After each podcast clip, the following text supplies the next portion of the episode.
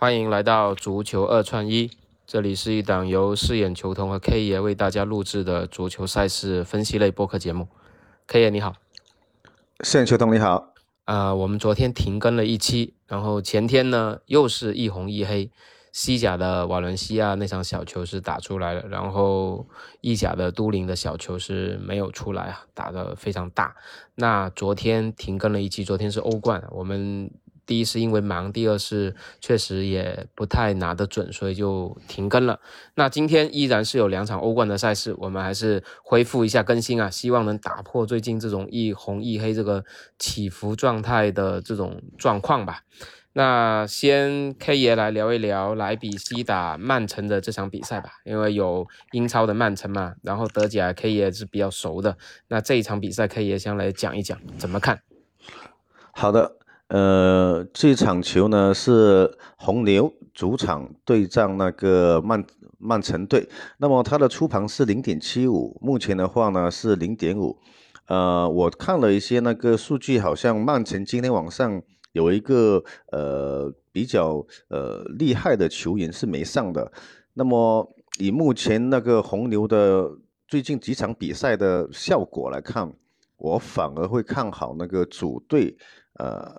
红牛会不败，或者是小球一神一球获胜。那么比分呢是推荐一比零、二比零防一个一比一这样子。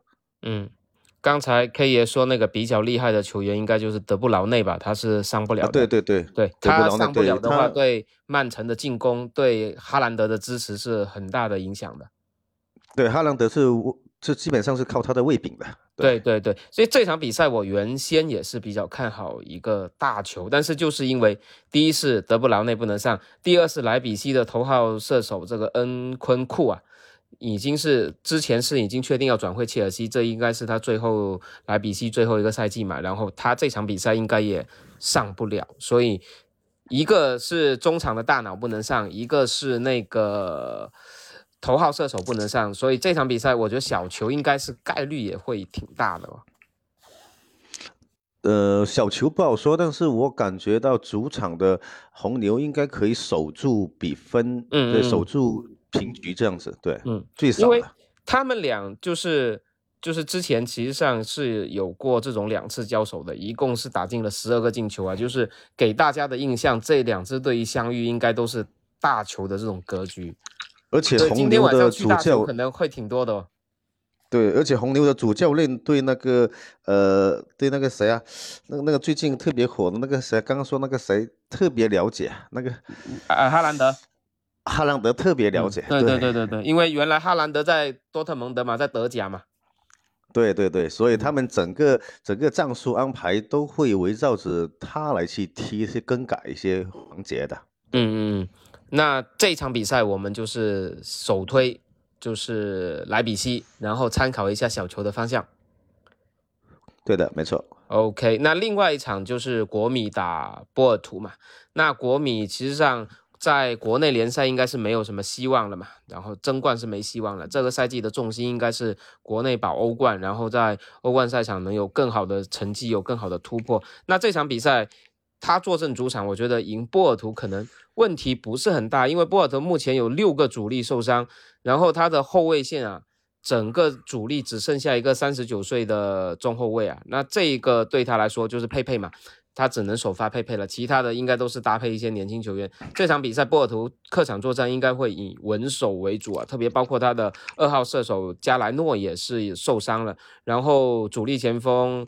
埃万尼斯松这场比赛也应该上不了，所以对于整个波尔图来说，他是前后都是三条线，整个中轴都是有伤病的。这一场应该是稳守，稳守去对付国米。那国米实际上在打这种攻势足球，我觉得这种破攻坚也能力不算是特别强吧。所以这场比赛也是看好一个小球，然后参考应该国米还是能够小胜吧。打在主场拿下这个波尔图，所以两场的话，我们的方向都是主队，主队能够至少能不败吧。对于呃莱比锡来说是不败，对于国米来说是要取胜，然后方向都是小球。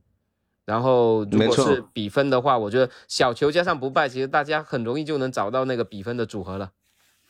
其实国米这场球一比零，其实是可以，还有防一个零比零会好一点。对，我觉得就因一比零、为他们是零比零可是 OK 的。对，因为他们国米最近的防守不错，而且他是主客的，嗯，主客的。如果这一场零比零，下一场国米在客场上能够踢个一比一，他也是可以晋级的。对对对因为，欧冠你我们还要想一个，就是他的客场进球，所以这个也要考虑进去。所以说第一轮的话呢，还是要小心谨慎。嗯那么第二轮的话呢，就可以比较好的去抓一下它的波档。对，嗯，OK，那今天两场比赛就给大家先聊到这里吧。希望呃，因为最近我们的状态确实是有点起伏的，然后希望今天晚上两场能够全红，然后大家也谨慎参考，然后希望明谨天我们有慎参考吧。因因对为因为最近我们两个人也因为工作上也很多那个挺忙的，所以呢，可能看了球赛呢，有时候会偏一点，就偏，我激一点。们今天我们最近感觉就是，要么就是你红，要么就是我红，就是总归有一个人 对黑了对对对对那希望今天两场都能给大家带来一个好的结果吧。然后大家最近也谨慎参考，等我们就是找到那个拐点往上冲的时候，就可以往上杀上去了。对的。好，谢谢大家。OK，谢谢大家，那感谢大家收听，感谢 K 爷，我们下期再见，嗯拜拜。嗯，拜拜。